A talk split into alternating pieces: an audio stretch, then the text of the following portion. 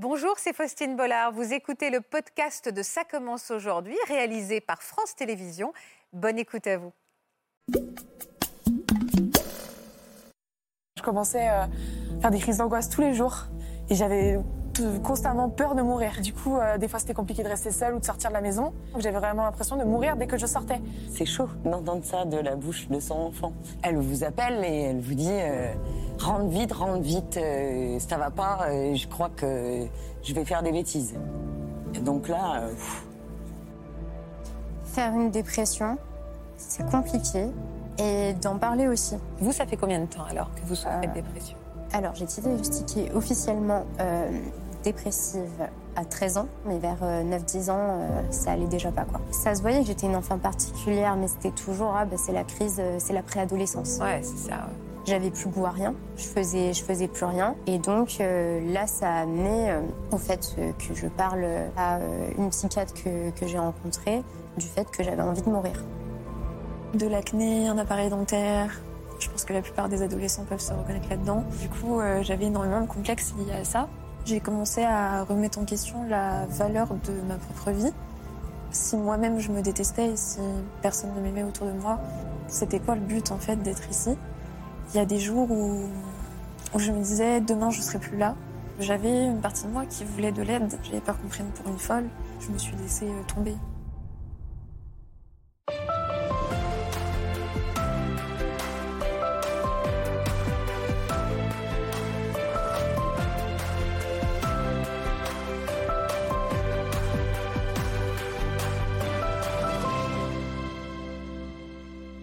Moi, c'est Emma et j'ai une maladie.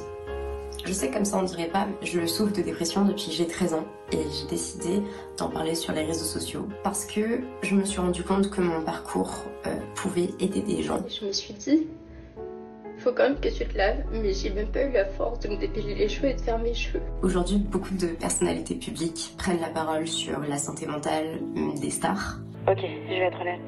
Depuis les fêtes, je suis à moitié contente, à moitié triste, j'ai à moitié faim, je suis à moitié motivée.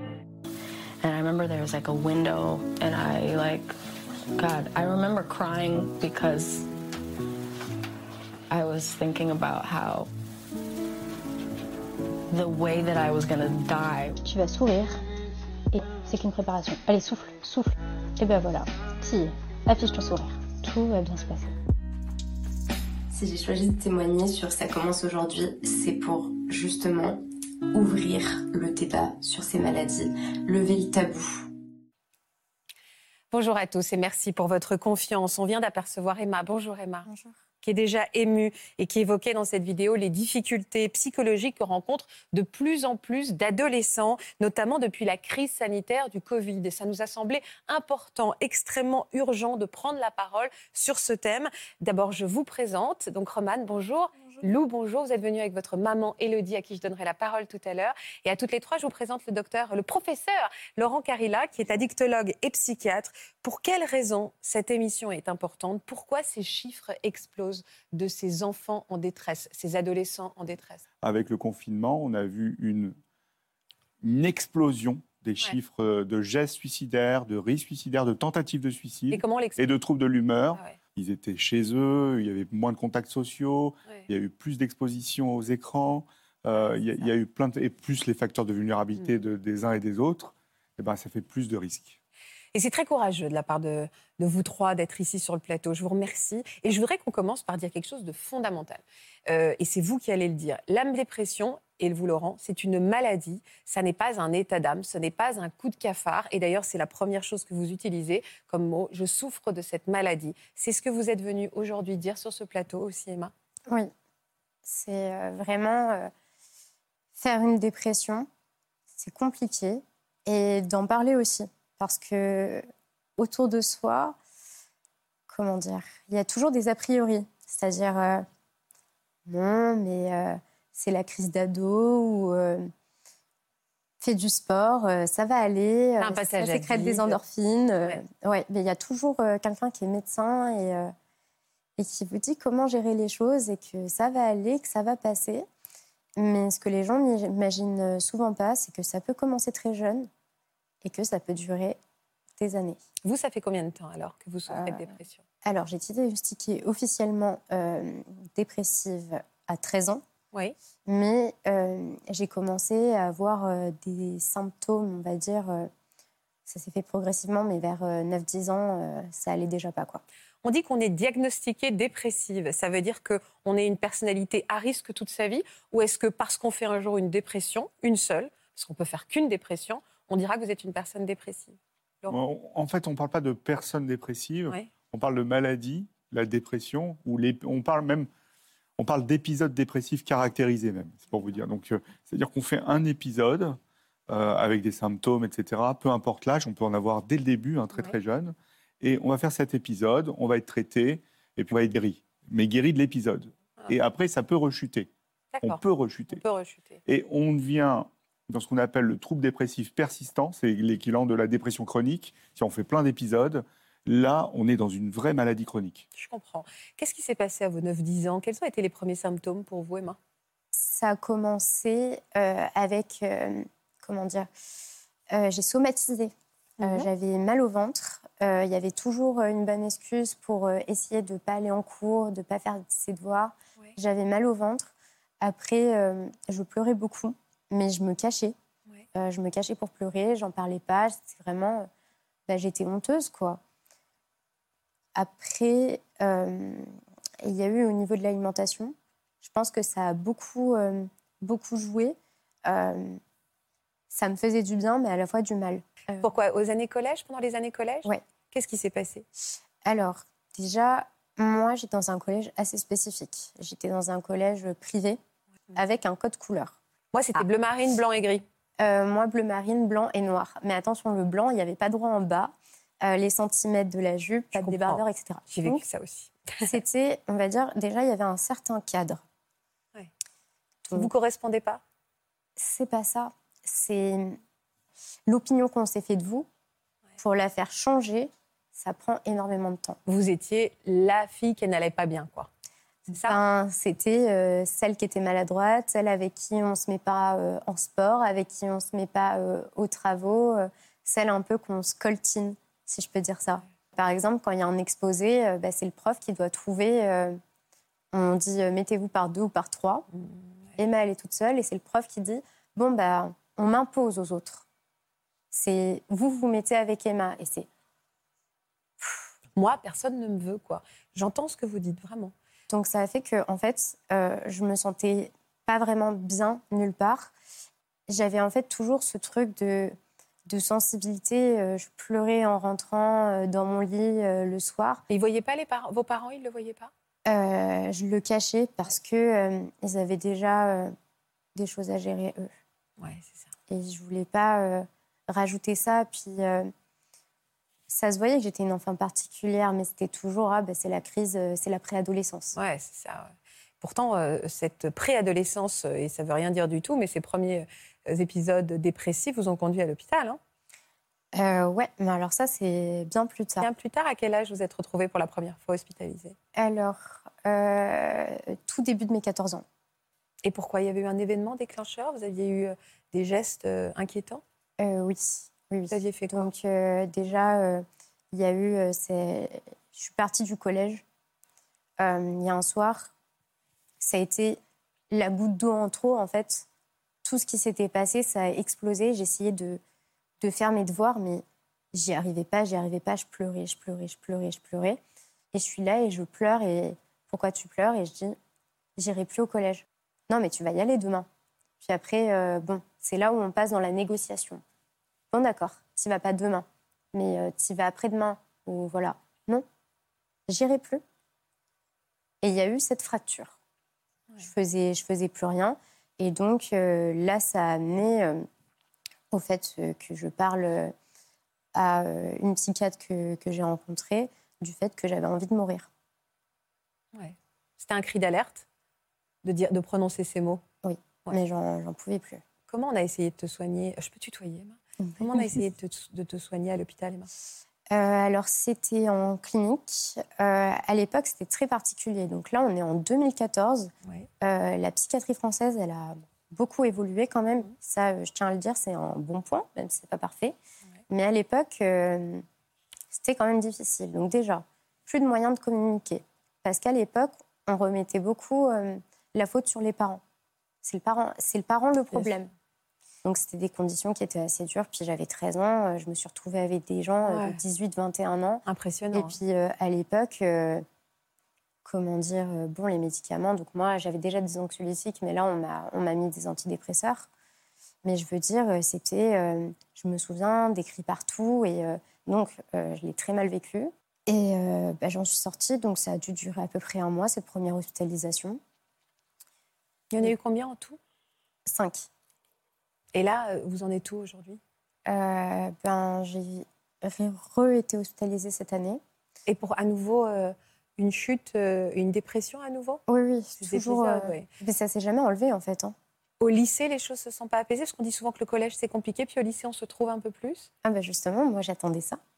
J'attendais ça avec impatience, le lycée, parce que bon, j'ai raté énormément de cours. Donc normalement, on voulait me faire redoubler. hein. Et dans ma tête, c'était le lycée, ça va être la libération.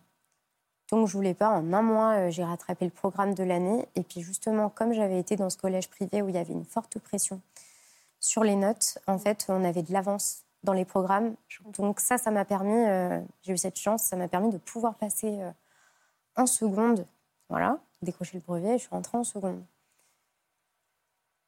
Et cette première seconde, c'est là où ça a commencé à aller bien à l'extérieur, mais au moins ça partait pas. J'avais toujours euh, cette boule au ventre à, à devoir aller au lycée, donc euh, j'avais beaucoup de retard. C'est la phobie scolaire. Hein ouais. Aucune amie pour vous écouter, aucune personne qui comprenait euh, le- le- la façade et, et la différence entre ce que vous aviez dans le cœur et, et ce que vous montriez. Si, parce que cette année-là, je m'étais fait des amis.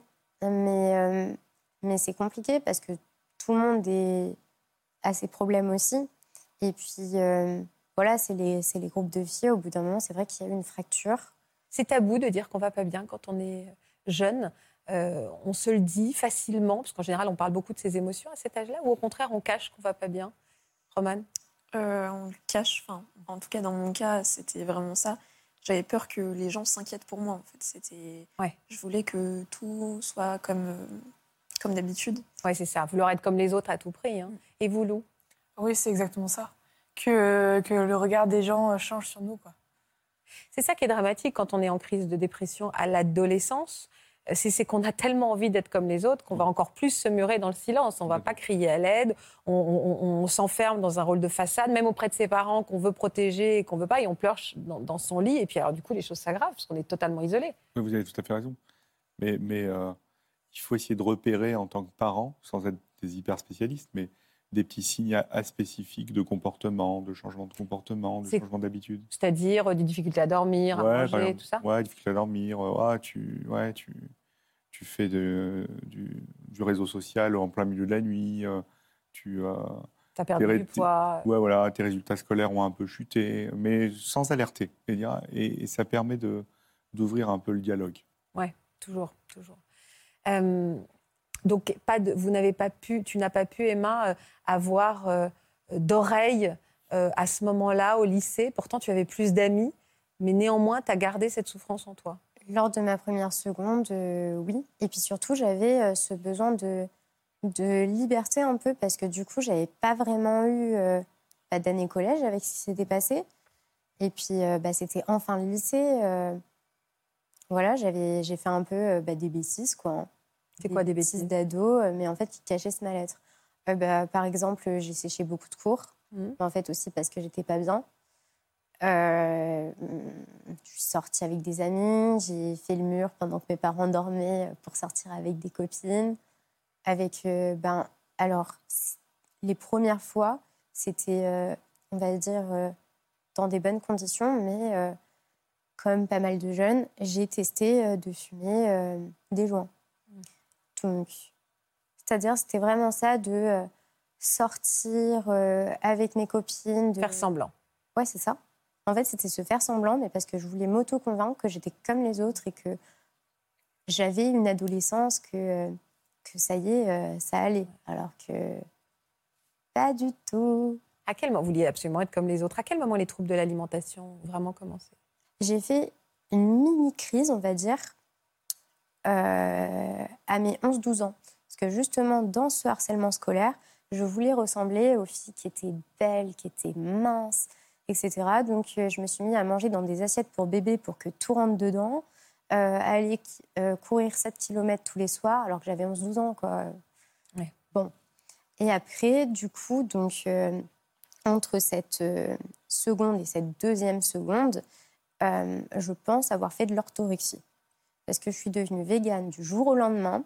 Je n'acceptais pas que ma famille cuisine en même temps que moi pour éviter qu'il y ait une goutte de jus de viande qui puisse tomber dans mes légumes que je cuisine. C'était vraiment, euh, en fait... Euh, obsessionnel. Psychorigide. Ah, mais vraiment obsessionnel. Et vous avez tu as perdu du poids? Euh, Ouais, j'avais perdu du poids, mais c'était c'était pas le but à l'époque. Et euh, ça s'est arrêté du jour au lendemain. J'ai arrêté. Et puis, c'est là où je suis rentrée dans ma deuxième seconde. Et là, les ennuis ont commencé. Hmm. Donc, comme je l'ai dit tout à l'heure, j'avais essayé de fumer des joints. Et il a suffi d'une fois où j'ai fumé. Mais là, j'ai fait un bad trip. Mais énorme. Je, moi, je ne savais pas que c'était possible de faire un bad trip avec, entre guillemets, ce qu'on considère comme des drogues douces. Je ne savais pas. Vraiment horrible. Et ça empiré les problèmes que j'ai eus. C'est-à-dire que après le, donc déjà pendant ce bad trip, j'ai cru que j'allais mourir. Je me voyais euh, au-dessus de mon corps, euh, la scène, j'arrivais pas à rentrer dans mon corps. J'avais tellement mal que j'avais l'impression qu'on me mettait des coups de poignard dans le ventre. J'ai commencé à vomir, vomir sans arriver à m'arrêter. C'était de la bile. Je me suis retrouvée avec les pompiers, la police dessus, euh, ma mère. Enfin voilà. Et à la suite de ça, j'ai commencé à faire des cauchemars. Et j'ai commencé à faire des attaques de panique. C'était la première d'une longue série, en fait, euh, ce bad trip. Ouais, c'est la descente aux enfers. On peut faire des bad trips avec des drogues douces, je sais pas. Moi, j'aime pas trop drogue douce, drogue dure. Hein. D'accord, ok. Avec, euh, avec du cannabis Avec toutes les drogues, on peut faire euh, des, bad trips. Bad trips, c'est un épisode d'angoisse, des hallucinations, etc.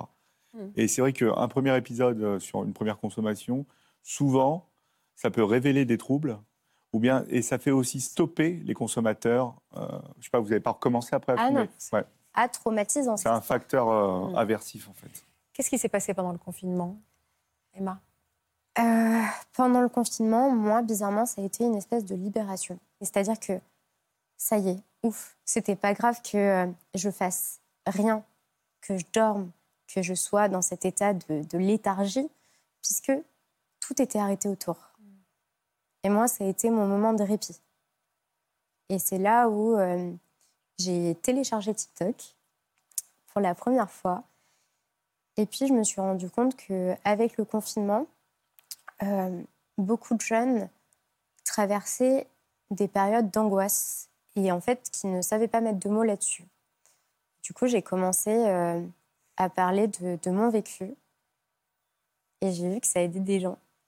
Et là, ça a été euh, une révélation pour moi parce que dans cette dépression où forcément on se dévalorise, on n'a pas d'estime pour soi-même, le fait de me dire, OK, je suis peut-être nulle, j'ai peut-être pas envie de vivre, je me sens très mal, mais si ça peut aider des gens après moi, simplement, soit parce qu'ils se reconnaissent là-dedans et donc ils vont pouvoir aller consulter, soit parce que je parle beaucoup de comment être aiguillonné parce que c'est très important d'être pris en charge, un peu les, les premières choses euh, à faire. Et puis, euh, je sais que il y a des maintenant il y a des parents qui sont sur les réseaux sociaux et qu'ils ont vu que justement euh, leur enfant ça allait pas bien et ils se sont dit ah bah d'accord c'est ça du coup mon enfant on va je vais aller me renseigner je me suis dit si au moins ça ça a un impact sur quelque chose c'est bien donner un sens à tout ça comment tu te projettes dans l'avenir Emma? Alors là j'ai été prise en charge par une structure c'est le Samsa Isatis. Malheureusement, ça n'existe pas partout en France. C'est dommage. Euh, c'est compliqué en France d'accéder à des, euh, des centres d'aide gratuitement. Euh, il y a les CMP, les maisons des adolescents, mais il y a tellement de mois d'attente. C'est moi, par exemple, j'avais fait une tentative de suicide. J'avais déjà été hospitalisée, j'avais déjà des diagnostics, j'étais déjà médicamentée, et on m'a dit vous n'êtes pas prioritaire, on n'a pas de place, allez consulter en libéral. Une séance avec un psychologue, parce que bien sûr, les psychiatres, c'est pris en charge, Et de toute façon, je devais voir un psychiatre pour mes médicaments.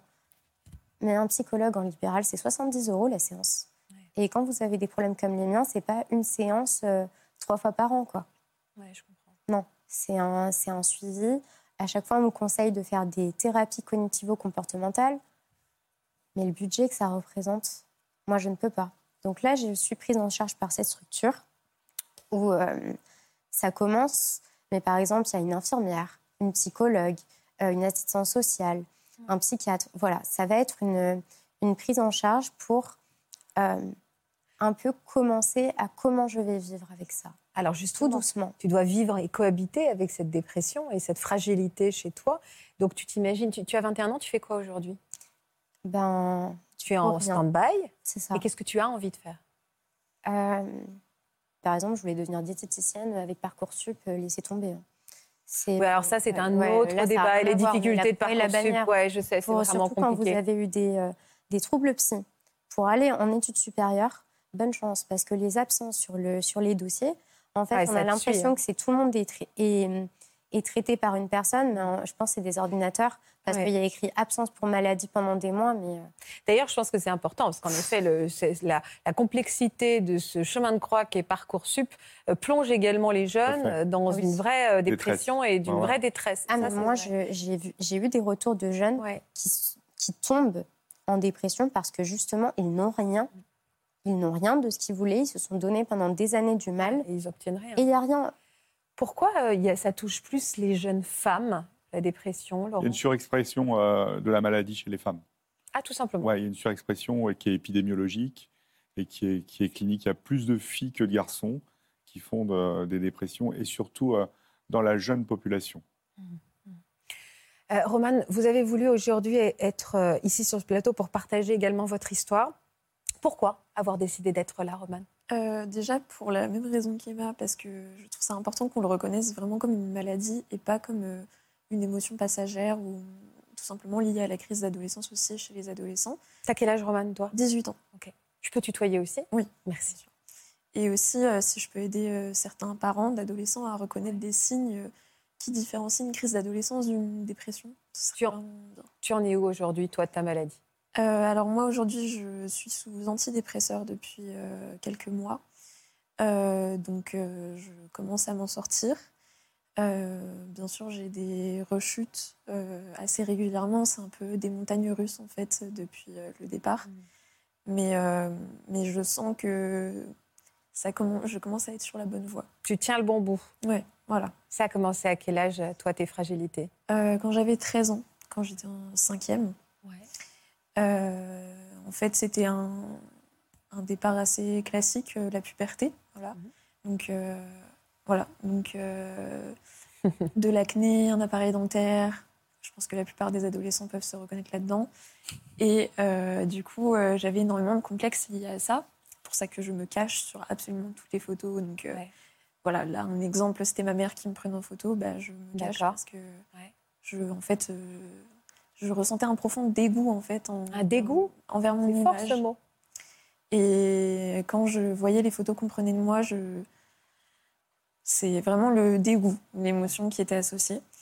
Et euh, donc c'était des complexes euh, d'abord physiques qui se sont intensifiés à des complexes euh, par rapport à comment ma personnalité, tout simplement. J'avais l'impression tout simplement que tout le monde me détestait autour de moi, que moi-même je me détestais profondément. Et euh, même mes parents, j'avais l'impression que mes parents ne m'aimaient pas, euh, que mes amis faisaient semblant de m'aimer, ou enfin que, que en fait euh, j'étais un problème pour un peu tout le monde, quoi. Et donc c'est comme ça que, au fur et à mesure du, du temps, j'ai commencé à remettre en question la valeur de ma propre vie, à me demander si ce que je faisais là, si moi-même je me détestais et si personne ne m'aimait autour de moi, euh, c'était quoi le but en fait d'être ici? Et, euh, et que tout serait plus simple en fait si je n'étais plus là, pas là. que ce soit pour moi ou pour euh, même les autres. Tu as essayé d'attenter à ta vie?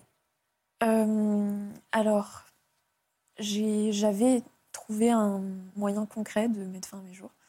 Voilà, je, je connaissais les doses létales de certains médicaments. Ouais. Et donc, je savais comment j'allais le faire si je devais le faire. Il y a des jours où, où je me disais, demain, je ne serai plus là. Et c'est mon dernier jour. Mais euh, je suis jamais allée plus loin que juste prendre les comprimés dans ma main, mais rien, de, mm.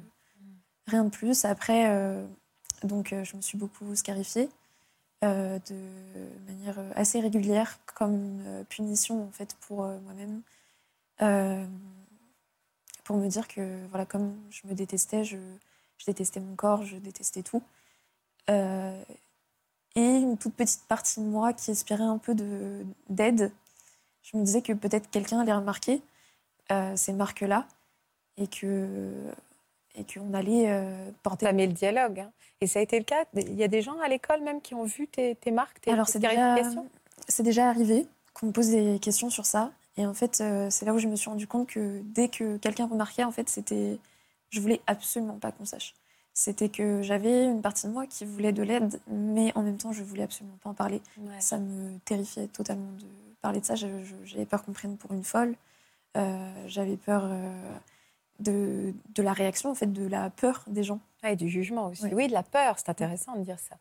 En effet, la scarification peut impressionner. Mm. Donc, euh, qu'on te prenne pour un oiseau vraiment tordu, quoi. Voilà. Et, et est-ce que tes parents ont noté quelque chose C'est déjà arrivé une fois, j'ai le souvenir une fois de ma mère qui m'avait fait une remarque sur ça parce que euh, je l'avais un peu mal caché, on va dire, euh, peut-être intentionnellement aussi, mais, euh, mais en fait, j'ai fait marche arrière tout de suite. J'ai trouvé des excuses. C'était vraiment pas un dialogue que je voulais avoir avec mes parents. J'avais un peu presque peur de me faire disputer par mes parents. Ouais, je comprends. donc, je voulais pas du tout qu'ils soient au courant. Quoi. T'as plongé pendant combien de temps, toi, avant de, de relever la tête? Alors quand j'avais 13 ans, ça a duré vraiment très longtemps avant que, que j'arrête de remettre en question euh, ma valeur. Et euh, je dirais euh, jusqu'à mes 15 ans à peu près, où j'ai rencontré de nouvelles personnes et je me suis trouvé de nouveaux piliers aussi dans ma vie. puis aussi à 15 ans, il y a aussi le fait que on est moins, on est plus renseigné à 15 ans qu'à 13 ans. Euh, c'était pas les mêmes réactions que je recevais euh, quand les gens étaient au courant de ce qui m'arrivait. Donc ça me rassurait un petit peu aussi. Donc, euh, Mais tes parents, pendant ces deux ans, ils se sont inquiétés, j'imagine? Bah, En fait, c'était toujours pour eux la crise d'adolescence. Il n'y avait ah vraiment aucune suspicion de dépression ou même de, voilà, de tristesse profonde. Et même au départ, il remettait ça un peu euh, sur le dos de mon éducation. Il pensait avoir euh, raté quelque chose ah euh, mhm. dans, ma dans la manière dont je leur parlais, parce que j'étais assez agressive. Je voulais pas qu'on m'approche, je voulais pas que qu'on me parle, qu'on me pose des questions. Et bien sûr, aujourd'hui, je sais que c'est pas, ça n'a rien à voir, mais c'était quelque chose qui répétait souvent. Bien sûr. Et, et donc, il y avait vraiment aucune suspicion de, de maladie. je je comprends. Comment on fait la différence entre euh, donc, euh, cette fameuse crise d'ado? On met tout et n'importe quoi derrière cette crise d'ado. La crise d'ado, ça n'existe pas. En fait, c'est une espèce de terminologie un peu. Euh, ouais.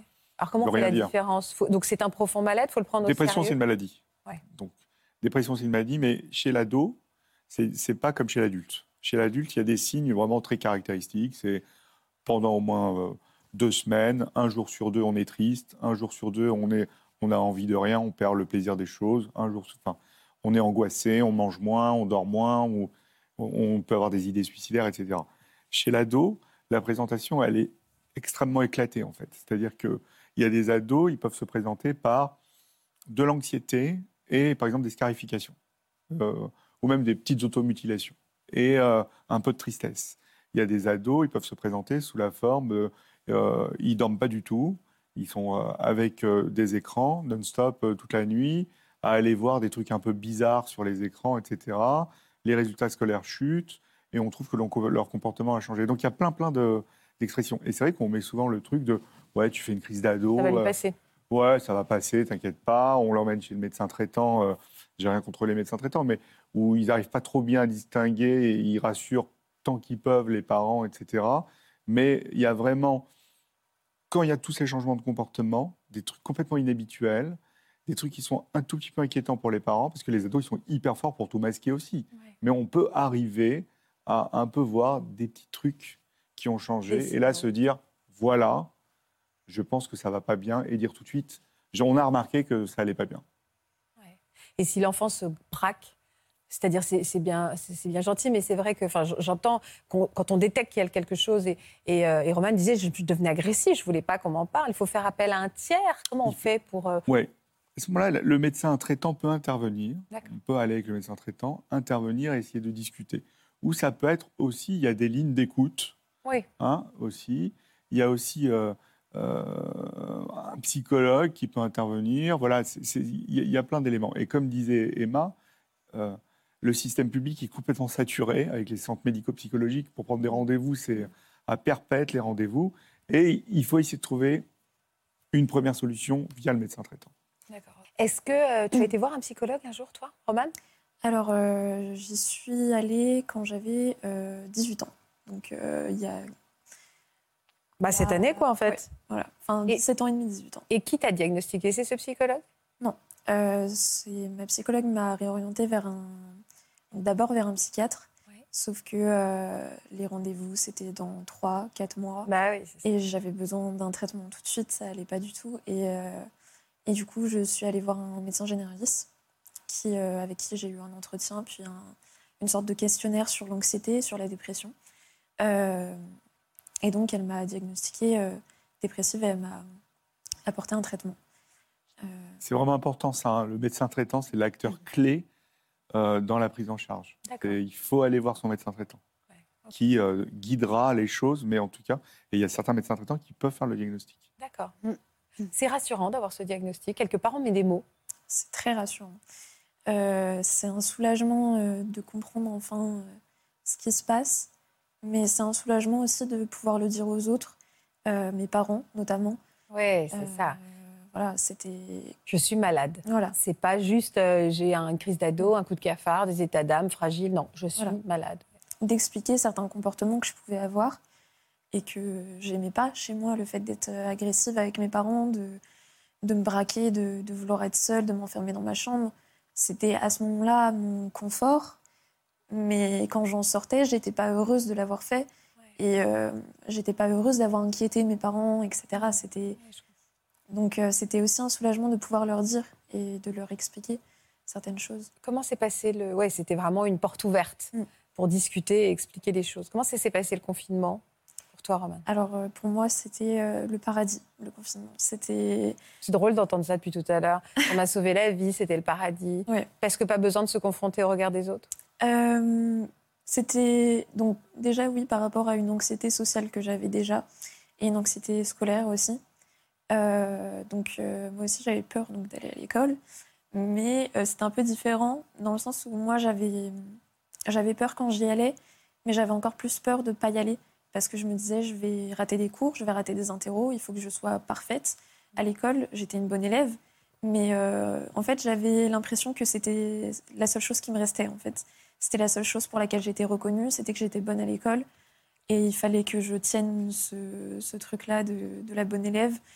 Et donc, je me mettais une pression pas possible. Et euh, le confinement, quand j'ai pu avoir mon propre emploi du temps, faire les choses moi-même et euh, travailler à mon rythme, ne plus être confrontée au professeur en, plus de pression, face à face, quoi. Euh, c'était génial, vraiment. Et moi, je, n'avais aucun mal à, à, ne pas avoir de contact social parce que c'est ce que je rejetais le plus. En tant Mais à la fin du confinement, alors c'est pire? Alors oui, à la fin du confinement, c'est pire. donc je retourne en, en première et euh, des crises d'angoisse qui arrivent. Au départ, je ne savais pas que c'était des crises d'angoisse qui arrivent euh, très souvent le soir quand je dois m'endormir et que je sais que le lendemain, je vais devoir me réveiller pour aller en cours. Et là, euh, c'est pas possible. c'est l'anxiété qui monte d'un coup. Et aussi, quand je devais faire mes devoirs, je n'arrivais pas à lire un texte. C'était. C'était vraiment, je ne pouvais pas. J'étais dans l'incapacité de faire quoi que ce soit euh, qui soit lié au scolaire. Donc là, c'était vraiment un handicap euh, de tous les jours. Euh, j'étais coincée, hein, j'étais dans une impasse parce que je voulais être une très bonne élève, mais je ne pouvais pas.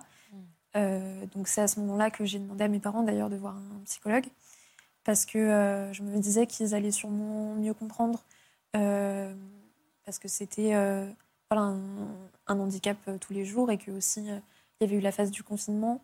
Mes parents, ils aimaient bien mettre tout sur le dos du Covid aussi. Quand j'allais pas bien, dire oui, bah oui, on est dans des temps difficiles, ce qui était vrai. En même temps, c'était pas, tout n'était pas lié, on va dire. Donc c'est comme ça qu'après, je suis allée voir ma psychologue et ça m'a beaucoup aidée. Depuis tout à l'heure, on dit que donc, la, dépression est une maladie. Néanmoins, est-ce qu'il faut aller, vous dites souvent ça, hein, rechercher les racines de l'arbre Ah, bien sûr. Bien sûr, oui. Ouais, ouais, mais pour le traitement, il y a encore une fois, c'est euh, la branche de l'arbre, ce serait la maladie, la dépression, et euh, il faut aller chercher toutes les racines pour essayer de comprendre euh, Mm. euh, pourquoi ça s'est installé, qu'est-ce qui s'est installé. Souvent, il y a d'autres choses à côté hein, de la dépression. Il peut y avoir aussi des petites conduites addictives. vous voyez, il peut y avoir d'autres petites complications. Donc, il faut, il faut traiter tout ça, ouais, tout à fait. Vous avez les cherché psychologues aident à aller chercher ces racines. Tu as cherché, toi, les racines de, de ton mal Euh, J'ai essayé, tant bien que mal, de chercher une raison à tout ça. Euh, en fait, euh, j'ai jamais vécu de traumatisme, on va dire, quand on entend euh, un décès, un- une agression, ce genre de choses qui auraient pu déclencher peut-être une tristesse euh, importante. Euh, Il n'y avait rien de tout ça. Avant euh, mes 13 ans, euh, j'étais euh, une préadolescente, une enfant tout à fait normale. J'étais certes un peu timide, mais j'avais beaucoup d'amis. Dans ma famille, tout se passait bien. Euh, ma relation avec mes parents, euh, voilà, on s'entendait très bien. Euh, et ça m'est tombé dessus un peu d'un coup. D'un coup, j'ai, voilà, je me suis remise en question sur ma propre vie. Je me suis enfoncée et enfoncée dans une tristesse. Au départ, c'était des choses un peu superficielles, donc les complexes physiques, le fait d'avoir un petit peu de mal de, à- pour parler aux autres. Et, euh, et puis après, je me suis enfoncée un peu toute seule, j'ai envie de dire. Euh, dans tout ça, j'avais toujours euh, tendance à réfléchir énormément. Et euh, je réfléchissais à tout ce qui se passait et j'intensifiais tout, en fait. Je comprends. J'amplifiais tout et je me suis laissée euh, tomber. Aujourd'hui, tu es inscrite en fac quelque part? Oui. Où ça? Je suis à la fac de médecine, l'université Paris-Cité. C'est bien. Oui. Et il nous disait, Romane, je suis sur la bonne voie. Tu te scarifies plus? Euh, non, c'est depuis quelques mois, non. Euh, mais c'est toujours une pensée qui est toujours présente. Bah oui, la chasse pas aussi facilement. Mais euh, je l'envisage pas comme avant. C'est-à-dire qu'avant, c'était euh, limite, je programmais quand est-ce que j'allais le faire par rapport à, à comment j'allais. Là, aujourd'hui, c'est j'y pense, je pense à quand je le faisais. Mais je me dis pas, bon, bah, je le fais demain. Pas du tout. Tu veux faire quoi? Après médecine, tu veux devenir médecin? Euh, alors, euh, Ou une spécialité particulière? C'est toutes les spécialités qui touchent au fonctionnement euh, du cerveau, au fonctionnement de l'humain, donc euh, psychiatrie, euh, neurologie. C'est euh, les, sp- les spécialités qui m'intéressent vraiment. Une future collègue. Voilà, une Ouais. future collègue. Oh, vous serez à la retraite. Hein. Non. Je plaisante. Non, Oh, je 30 vous ans. taquine. Vous avez 30 Mais vous les faites pas. Non. Elodie, depuis tout à l'heure, on parle des parents. Est-ce que les parents ont vu? Est-ce que les parents ont compris? Qu'est-ce que vous ressentez quand vous entendez ces jeunes femmes Avant d'écouter le témoignage de votre jeune femme? Bah, c'est toujours compliqué quand on est parent de. Bah, nous aussi, on se met la pression en fait. On veut toujours euh, bien faire, faire au mieux, euh, essayer d'être à l'écoute, euh, essayer de justement repérer ce qui va, ce qui va pas, et puis et puis euh, bah, ouais, toujours partir d'une bonne intention. Mais c'est vrai que c'est- pas simple en Bah fait. non, c'est difficile. Et puis c'est surtout un âge où, euh, bah, où en fait, euh, il y a ce truc de ben votre enfant n'est plus tellement un enfant, un, un petit, que quand ça va pas, euh, on peut consoler et puis hop, c'est terminé et on avance. Et que là, c'est d'accepter bah, que ouais que votre ado il est triste et que ça va pas et que même en essayant de parler. euh, on n'arrive pas à résoudre le problème en fait. Et ça, et ça, c'est terrible en tant que parent de d'accepter ça en fait, que Il a son fallu- enfant euh, aille mal. Ah, elle m'a- oui, c'est ça, parce qu'on se sent forcément responsable. Parfois, il faut Mmh. se dire, elle va, elle va mal, ça n'a rien à voir avec moi, mais il faut que je l'aide. Forcément, on se dit, qu'est-ce qu'on a fait mal? Est-ce qu'il y a un problème d'éducation? Est-ce qu'elle a pas reçu assez d'amour? Est-ce que, voilà, de manière, la définition d'une mère, c'est de culpabiliser. hein. Euh, c'est, c'est, euh, quand est-ce que vous êtes rendu compte que votre fille allait vraiment mal? Bah, c'est euh, bah, déjà pendant le confinement, elle a commencé à faire euh, des crises d'angoisse, enfin des grosses grosses crises d'an- d'angoisse, attaques de panique. Bon, moi, de par mon ancien métier, j'étais ambulancière, donc ça, j'ai, enfin, voilà, j'arrivais Mhm. plutôt bien à gérer et à la rassurer. Et puis, il y a eu le déconfinement. Et là, ça a commencé à être compliqué pour elle d'aller au lycée euh, à pied, euh, de se retrouver seule. Elle était obligée d'appeler une amie qui s'arrêtait en bus pour venir la chercher à la maison et aller avec elle euh, euh, à l'école. Et plus ça, ça a été, plus ça a été crescendo en fait, jusqu'à ce que euh, elle ne puisse plus sortir de la maison, jusqu'à ce que même ma présence était euh, Agressive. Bah, euh, non, justement, au contraire, elle avait Ah, remis. nécessaire, absolument. Elle avait remis sa sécurité, sa sécurité vitale entre mes mains, en fait. C'est-à-dire que si je partais et que je la laissais le- seule pour aller euh, travailler, euh, elle, c'était des, des, des- Crise d'angoisse. des Ouais, des hurlements et s'il Ah te ouais. plaît, maman, euh, reste, reste, reste, jusqu'à m'accrocher euh, comme un petit euh, ben, qu'on voudrait bébé. laisser pour la première fois, euh, je sais pas, en maternelle ou euh, chez la nounou. Et c'est, enfin là, là, ça a commencé à vraiment. C'est impressionnant, surtout. Et puis oui. on se dit, bah, en fait, euh, c'est quoi l'étape d'après, quoi? C'est ça. C'est ça. Et c'est là où tu as consulté euh, Euh, même pendant le confinement, j'ai commencé à consulter avec une. euh, j'ai vu une psychologue. Parce que, en fait, j'étais arrivée à faire. euh, Enfin, je commençais euh, à faire des crises d'angoisse tous les jours. Comment elle s'exprimait, tes crises d'angoisse, toi? Bah, du coup, de l'hyperventilation. Après, j'ai déjà fait des crises d'angoisse, je connaissais.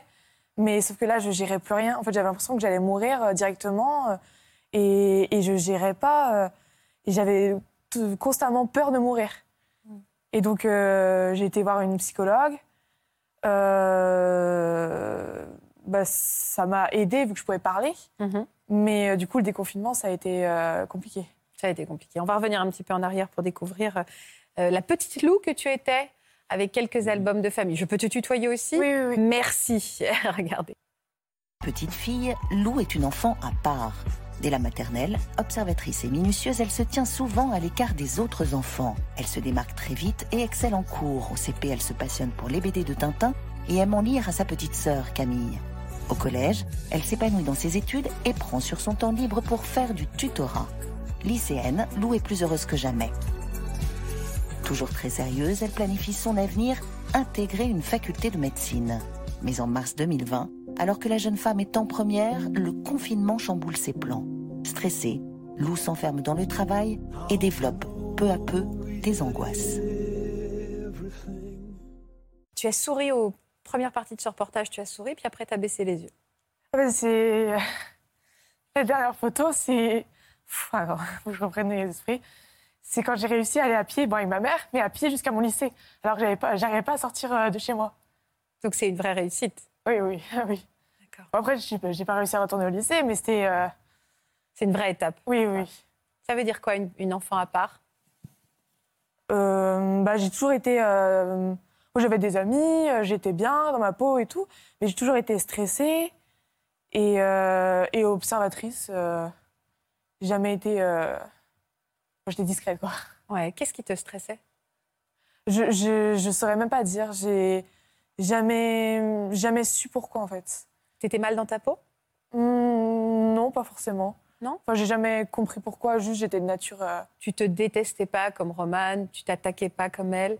Non, par rapport à ça, j'ai eu de la chance. Ouais. T'étais angoissée, quoi. Oui. Vraiment angoissée. Est-ce qu'en grandissant, tu as l'impression que ces an- tes angoisses ont pris plus de place? Ou au contraire, tu as réussi à les mieux les maîtriser? Non, justement, parce que du coup, maintenant, je, bah, j'étais stressée. J'ai, en fait, euh, j'ai rejeté tout mon stress sur mes études. Donc, j'étais à fond dedans. Et en fait, euh, je, je ressentais même plus que j'étais stressée. Bah, et, sauf que du coup, euh, à cause de ça, j'ai eu un rythme très soutenu pendant des années. Euh, déjà, j'avais le lycée, mais après, j'avais des entraînements tout- tous les deux jours. Donc, Des entraînements de quoi? De foot. foot, hein. Et, euh, et donc, euh, bah, je, comme je mettais la pression pour les notes, je travaillais euh, beaucoup. Et euh, pourtant, j'avais l'impression de ne pas faire assez. Et, euh, mais j'avais pas le temps, quoi. T'es compétitrice Oui, oui, toujours. Ouais. Ouais, c'est l'histoire d'une jeune femme qui s'est noyée dans ses activités et en fait, finalement, pour déstresser, mais ça Avec un trouble anxieux euh, sous-jacent. Oui, c'est ça, anxieux. ouais. C'est pas la même chose que la dépression. Non. Non, j'ai pas, pas été diagnostiquée. euh, on en a parlé, mais j'ai été diagnostiquée. J'ai eu euh, un trouble anxieux généralisé. Enfin, j'ai un trouble anxieux généralisé. C'est bien que tu parles au passé. Euh, c'est quoi exactement un trouble anxieux généralisé? En fait, il y a, c'est, il y a ces crises d'angoisse. En fait, le trouble anxieux généralisé, c'est, une angoisse flottante en permanence. C'est-à-dire qu'il y a tout le temps un fond anxieux et par moments, il y a des pics. Ok. De, et c'est des crises d'angoisse. D'accord. Et souvent, euh, la répétition de ces crises d'angoisse, on en parle de trouble panique parce que on répète les, les- les crises d'angoisse. Mais il y a dans l'histoire, dans votre histoire aussi, il y a euh, cette agoraphobie, la peur de quitter le domicile. C'est même c'est comme dans un livre de psychiatrie. C'est-à-dire que Ouais. c'est vraiment très caractéristique. euh. Et le sport t'aidait à contrôler toutes tes angoisses? Ah oui, du coup, mais qu'en fait, euh, je pense que si j'avais- si j'avais pas fait de sport, euh, ça, ça aurait été. Enfin, un, deux, trois. euh, J'aurais fait ça avant le confinement. Je pense. Parce que avec le sport, en fait, j'étais. une- Bah, j'étais accro à l'endorphine, en fait. J'étais accro au sport. Je faisais du sport tout le temps. euh, C'était le seul moment où je me sentais bien après le sport. euh, et, euh, et donc, je pense que c'est grâce à ça que j'arrivais à bah, garder le rythme. Tu me dis en gros que tu es addict au sport. Est-ce que tu es tombée dans d'autres addictions? Tu t'es plongée à corps perdu dans... Non, pas forcément, je pense. Pas d'écran? Euh, non, bah, j'ai jamais fait trop d'écran pendant le confinement et après le confinement. Du coup, j'étais souvent sur les écrans parce que euh, il y avait que ça qui me permettait de, de m'évader, quoi, les séries, surtout les séries. Je te regarde quoi comme série? Euh, Friends, Friends. euh, ça m'était dans une bulle, quoi. Et euh, c'est, euh, ça me permet de. Mais le, le binge-watching, c'est pas une addiction. hein. Oui, le binge-watching, c'est c'est quand on regarde en boucle. Ouais. euh, voilà. C'est pas une addiction. C'est pas une oui, addiction. non. Néanmoins, focaliser sur un écran, c'est Ouais. aussi arrêter de penser. Mais euh, il faut quand même bien redire que pendant le confinement, heureusement qu'il y avait des écrans quand même. hein. Ouais. Pour euh, les enfants, pour les adultes, pour tout le monde. c'était un- peu C'est vrai, oui, c'est euh, vrai. C'est le moment où les, les- les règles ont un peu sauté à la maison. On Voilà. va regarder un film parce que là. Voilà. Euh, ta mère avait pas l'air d'accord, euh, Elodie. Vous disiez. euh, Enfin, j'ai vu que vous, quand je parlais des écrans, vous disiez oui, oui, oui. Vous n'avez pas l'air d'accord par rapport à son analyse à votre fille. Bah si, si, parce qu'après, elle a rebondi et elle a dit qu'après le confinement, elle était beaucoup plus sur les écrans. Et effectivement, en fait, et, et plus elle s'est isolée, plus elle était encore plus sur les Ouais, écrans. bulle, ouais. Parce qu'en fait, euh, c'était ce qui lui permettait de garder du lien avec ses amis à l'extérieur, en fait. Puis je réfléchissais pas. Ouais. Surtout ça. Est-ce que tes crises d'angoisse ont évolué dans le temps, entre la première et, et Euh. celle d'après? Tu les as exprimées différemment? Oui, oui, oui. J'ai euh, d'a- d'ailleurs au début j'avais un trouble panique, donc euh, j'avais peur d'en faire, donc je- j'hyperventilais, j'avais peur d'hyperventiler. Et après euh, j'ai commencé à faire des malaises sans forcément tomber euh, dans les pommes, mais je sentais plus mes jambes et je tenais plus debout euh, et je me sentais partir. Et, et après du coup c'est revenu à l'hyperventilation, mais ça a pris plusieurs formes. À chaque fois j'arrivais à combattre une forme d'anxiété, il y avait une autre forme qui arrivait. Là, tu as réussi à retourner à l'école. Là, j'y suis retournée une semaine, mais je trouvais que le rythme était. Enfin, j'ai pas réussi à garder le rythme. Donc là, je vais faire un CNED partagé. Oui, donc c'est. euh, avoir euh, trois matières au CNED et le reste euh, au lycée. C'est pas mal ça, je savais pas que ça existait de faire ouais, ouais, moitié-moitié. si, si, si. C'est bien pour les enfants, ça, les jeunes qui ont des phobies scolaires, de pouvoir faire un peu des deux, euh, mettre un peu moins de pression, mais continuer à travailler parce que c'est nécessaire. Oui, oui. Ça m'aide à garder un lien social. Et euh, en plus, c'est ma dernière année de lycée. Donc. euh, Bah, il y a le bac et tout, quoi. bah, il faut surtout que je réussisse à, à reprendre une vie normale, vu que là, ça va mieux. Mais euh, seule, je peux pas faire grand-chose. Tu sais, quand je te regarde, tu m'impressionnes, mais en même temps, j'ai envie de te dire cool. Non, mais c'est vrai, parce que je trouve que tu te mets beaucoup de pression. Il faut que j'y arrive, faut que j'y arrive, faut que j'y arrive. Tu as du temps, hein. enfin, j'en sais rien, c'est pas ce que vous en pensez, Laurent, mais Oui, c'est oui. vrai que tu dégages quelque chose, en effet, de warrior. Donc, je vais m'en sortir, mais on a envie de dire, eh oh, voilà, sois gentil avec toi-même aussi. Hein. Non, j'en sais rien, Laurent. Oui, je sais oui, oui, si, hein, vous avez raison. vous. Non, mais vous avez Moi, c'est vraiment un. Ouais, c'est réaction ressenti. Ouais, ouais, c'est vrai, c'est vrai. C'est parce que Et- dès que je m'arrête. oh, pardon. Et, et- non, non, et, et vous avez un suivi, un traitement alors à ce moment-là? Euh, j'ai essayé un traitement médicamenteux, mais j'ai pas supporté. D'accord, ouais. Du coup, j'ai dû arrêter. Et vous faites un suivi en psychothérapie? Oui, oui, j'ai, euh, je vois un psychiatre euh, pour faire un point, euh, pour avoir un minimum de suivi. Est-ce que tu as eu des idées sombres un jour, toi? Euh, oui, oui. D'ailleurs, je me, je me reconnaissais. euh, Ouais, euh, parce que du coup, euh, des fois, c'était compliqué de rester seule ou de sortir de la maison. Donc le lendemain, quand je savais que j'avais des choses à faire, des rendez-vous chez les psys, euh, et ben je me disais mais à quoi bon euh, me faire du mal pour rien, euh, être angoissée pour rien, que j'avais vraiment l'impression de mourir dès que je sortais. Et du coup, je me suis dit bah autant euh, le faire maintenant, comme ça, euh, j'aurais as pas fait? à supporter ça quoi. Tu as fait des bêtises? Tu as Non, fait des non, choses? je non, j'ai j'ai- j'ai jamais essayé. Elle en a parlé avec vous, Elodie? Oui. Oui. Épouvantable, fois, ça, quand on entend son enfant dire ça. C'est... Ouais, c'est. Ouais, c'est bah, du coup, moi aussi, j'ai l'émotion qui monte. Ouais, c'est, c'est, c'est chaud d'entendre ça de la bouche de son enfant. Et, et surtout quand euh, vous êtes sortis et que, en fait, euh, elle vous appelle et elle vous dit euh, rentre vite, rentre vite, euh, ça va pas, je crois que je vais faire des bêtises. Donc là, ouais, c'est. Et au début. Elle vous a appelé en même temps. Oui. Bah. Oui. Oui, oui, oui. Non, mais c'est déjà super. Elle vous a Oui, oui, évidemment, oui, oui, oui. Oui, oui. Mais c'est vrai qu'à un moment donné, euh, j'ai perçu quelque chose, mais elle voulait pas forcément. euh, avant qu'elle me le verbalise, en fait. Et elle voulait. euh, je dis, mais qu'est-ce qu'il y a qui va pas? Et elle voulait pas le dire. Elle m'a dit, non, non, je- j'en parlerai au psy. et j'ai senti qu'il y avait un truc qui était pas. Et je l'ai poussé. Et en fait, c'est là qu'elle m'a elle m'a dit pour la première fois qu'elle avait peur, quand elle était seule, de, faire des bêtises. Venez parce qu'elle pleure, vous pleurez. À un moment, je pense que c'est ultra nécessaire d'être ensemble quand on pleure. On est d'accord, Laurent? Tout à fait. Allez, apportez euh, du soutien. J'ai l'impression que vous êtes tellement proches toutes les deux. C'est le moment le plus difficile de revenir sur J'ai cette j'ai raconté plein de fois et je pleurais pas. Et là, Mais c'est, euh, si je peux te dire juste un truc, que moi, ça fait des années, tu vois, sur ce truc euh, scolaire, etc., et surtout avec vous, au bout d'un moment, je vois que tu es dans ce truc du, contrôle, de vouloir faire extrêmement bien, parce que tu as l'impression que c'est le seul truc qui te reste. Moi, j'ai très mal vécu le fait de devoir redoubler, et après, euh, j'ai dû re-redoubler à cause des problèmes de santé, j'ai voulu faire des études supérieures, et je me suis mis toute cette pression de vouloir être comme les autres. Et là, maintenant, je me dis, je prends une année où c'est calme. Mais ce que je veux dire, c'est pas de faire, c'est pas de faire ça, tu verras. Mais sache un truc, il faut que tu arrives à relâcher cette pression sur ça. Tu as euh, les cours partagés, tu as le SAPAD aussi. Je vous en parlerai après l'émission. Le SAPAD, c'est les aides des profs pour les cours, etc. Tu as droit. Et aussi, je sais que c'est très stressant pour les bacheliers, mais tu as la conservation des notes. Voilà. Sache que quand tu passes ton bac, alors bien sûr, euh, je vous conseille, avec les crises d'angoisse, tu as droit à avoir euh, aménagement d'examen. Moi, je les ai eus avec les crises d'angoisse, ça va Oui, être ça. plus calme. Et euh, surtout, si jamais, par exemple, ça va pas au cours de l'année, tu peux très bien choisir de faire que quelques matières pour t'apaiser, ou alors même tu vas à tout, mais t'inquiète pas. Par exemple, si c'est l'année d'après, tu peux conserver tes notes de ton bac que tu n'as pas repassé l'année d'après. Donc voilà. C'est fou Là, parce qu'en fait, à travers, tes, à travers tes explications, Emma, on comprend aussi euh, la pression qu'il y a sur, ces- les jeunes pour la réussite, quoi. Tout à fait. Euh, pour réussir euh, scolairement, pour euh, les études derrière, Parcoursup, tout ça est aussi un tourbillon d'angoisse qu'on rajoute. Le confinement, l'isolement. Euh, Ils sont quand même très malmenés, nos jeunes. hein. C'est très vrai. difficile. Très, très hein. malmené. Bah, c'est Et il faut, que- faut les soutenir sur tous les angles. si, si je m'arrête, euh, c'est pire.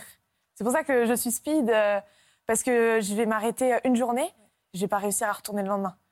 Tu es hypersensible Tu as été diagnostiquée hypersensible Et Et au potentiel Vous aussi Euh, alors, euh, moi, j'ai eu à 4 et à 7 ans, j'ai fait des tests de QI, donc oui, HPI. J'ai un trouble déficit de l'attention avec hyperactivité qui a été détecté cette année. Donc euh, voilà, je suis traitée pour ça. J'ai un trouble de l'humeur généralisé. Donc je suis sous antidépresseur, régulateur d'humeur, anxiolytique et méthylphénidate. Fait un joli cocktail. Et malgré ça, c'est pour ça que moi, quand tu me dis que tu vas mieux et tout, c'est incroyable. Euh, mais moi, alors les médicaments, tu m'as dit que tu avais mal réagi avec un médicament. Moi, j'en ai testé plein. J'en ai vraiment, j'ai eu l'impression d'être un, pas un rat de labo, mais vous, vous êtes beaucoup plus jeune que moi. Et c'est là où j'ai été contente, c'est que tu m'as dit que ça avait évolué quand tu avais 15 ans.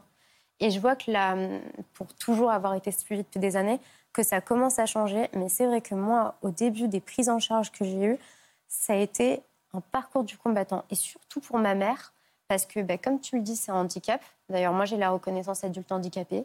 C'est des démarches, c'est énergivore. Euh, dès que vous avez plus de 16 ans, pour les parents au niveau du boulot, c'est une catastrophe pour toi, pour tes parents. Cette pression que tu te mets, mais on a toujours ce truc du euh, je veux pas en mettre plus à mes parents, et c'est aussi pour ça qu'on a peur d'en parler. Et c'est euh, un parcours. J'ai eu des médicaments, j'en ai un, et c'est à suite de ça que j'ai fait mon, mon épisode anorexique où, en fait, je suis passée en quelques mois Euh, j'ai pris 10 kilos. On m'a donné un neuroleptique. Euh, dès les premiers jours, j'ai commencé à avoir une tache noire dans les yeux. Je voyais pas à 20 mm. mètres. J'étais hospitalisée, on n'a pas voulu me l'enlever. J'en ai reparlé au psychiatre après parce que j'avais pris du poids. À 16 ans, je me suis retrouvée à avoir des montées de lait. À 16 ans. Ça a été vraiment mais un, un traumatisme. les effets indésirables du traitement. Est-ce que l'hypersensibilité, c'est un, facteur aggravant? C'est un facteur à prendre en compte et à traiter dans une psychothérapie globale, en fait. C'est pas une pathologie au sens strict du terme. Oui, parce que tout le monde en parle. Ouais, c'est comme même les hauts potentiels, etc. C'est des éléments à prendre en compte dans la personnalité. Et par contre, dans l'approche globale de, toutes les trois, c'est vraiment, il faut qu'il y ait un traitement médical, un traitement psychologique, un traitement d'accompagnement global, des approches psychocorporelles. Voilà, il faut que ce soit un programme très, très généralisé. C'est ça qui aide, encore une fois, euh, les personnes atteintes de troubles de l'humeur et d'autres troubles psychiatriques. Et Emma prouve qu'on peut trouver des, réponses également sur les réseaux sociaux, parce qu'il y a beaucoup de gens comme Emma qui communiquent, qui en parlent, et c'est nécessaire, parce qu'on se comprend très bien également entre jeunes, parce que tu dis qu'elle est beaucoup plus jeune, elles sont deux ans de moins que toi, hein, donc en même temps, on va... Euh, bah moi, je suis, de, je suis de 2000, du coup, euh, toi, tu es de 2004 Toi, 2000... 2004. Ah, d'accord, ok. Ah, bah, je euh, pensais que vous aviez que deux ans de différence. Un an, un peu plus, et on va dire, les choses changent. Et justement, c'est pour ça que j'en parle, c'est parce qu'à l'époque, j'ai été stigmatisée parce que j'ai été hospitalisée, donc ça c'est sûr que j'avais été hospitalisée. C'était, comme tu as dit, cette peur d'être folle. C'était mm. Emma, elle est folle. On a raconté que j'égorgeais des chatons. Donc euh, vraiment, enfin, c'est allé loin. Mais je veux dire maintenant, justement, parce qu'on en parle, et c'est pour ça que je suis venue sur ce plateau, mm. le regard change. Non, on est malade, mais on n'est pas fou. On va terminer là-dessus. Je vous rappelle le fil santé jeune à l'écoute des jeunes de 12 à 25 ans. C'est un service anonyme, gratuit, accessible, 7 jours sur 7, de 9h à minuit, 0800 235 236. C'est important. Euh, vous pouvez avoir beaucoup de réponses, beaucoup d'aide. Il ne faut pas sous-estimer tous ces fils et ces, et ces numéros d'écoute. Merci beaucoup pour votre courage à toutes les quatre, maman y compris. Merci infiniment pour votre confiance. Vous incarnez une génération euh, qui est aussi en souffrance et il faut absolument mettre des mots, en parler. Vous le faites, bravo, vraiment. Merci Laurent. Merci Faustine. Merci à vous pour votre fidélité à France 2. Je vous embrasse très fort. Passez une belle après-midi. Vous savez que ces émissions qui circulent beaucoup hein, sur les réseaux sociaux et notamment chez les jeunes, elles sont disponibles en intégralité sur les plateformes de France Télévisions. Et, euh, ben, je vous embrasse. Restez avec nous. On se retrouve dans un instant. Et puis demain, à 13h50 pour un nouvel inédit. Bon après-midi. Prenez soin. Vous aussi venez témoigner dans Ça commence aujourd'hui. Suite à une mystérieuse intuition ou à un rêve prémonitoire, vous avez échappé au pire. Vous avez toujours eu un esprit très rationnel et les pieds sur terre, mais un jour, une intuition vous a sauvé la vie. Pour une autre émission, on vous a empêché de vous aimer et cette histoire interdite restera le grand regret de votre vie ou, à l'inverse, votre amour a été plus fort. Si vous êtes concerné, Laissez-nous vos coordonnées au 01 53 84 30 99 par mail ou sur le Facebook de l'émission.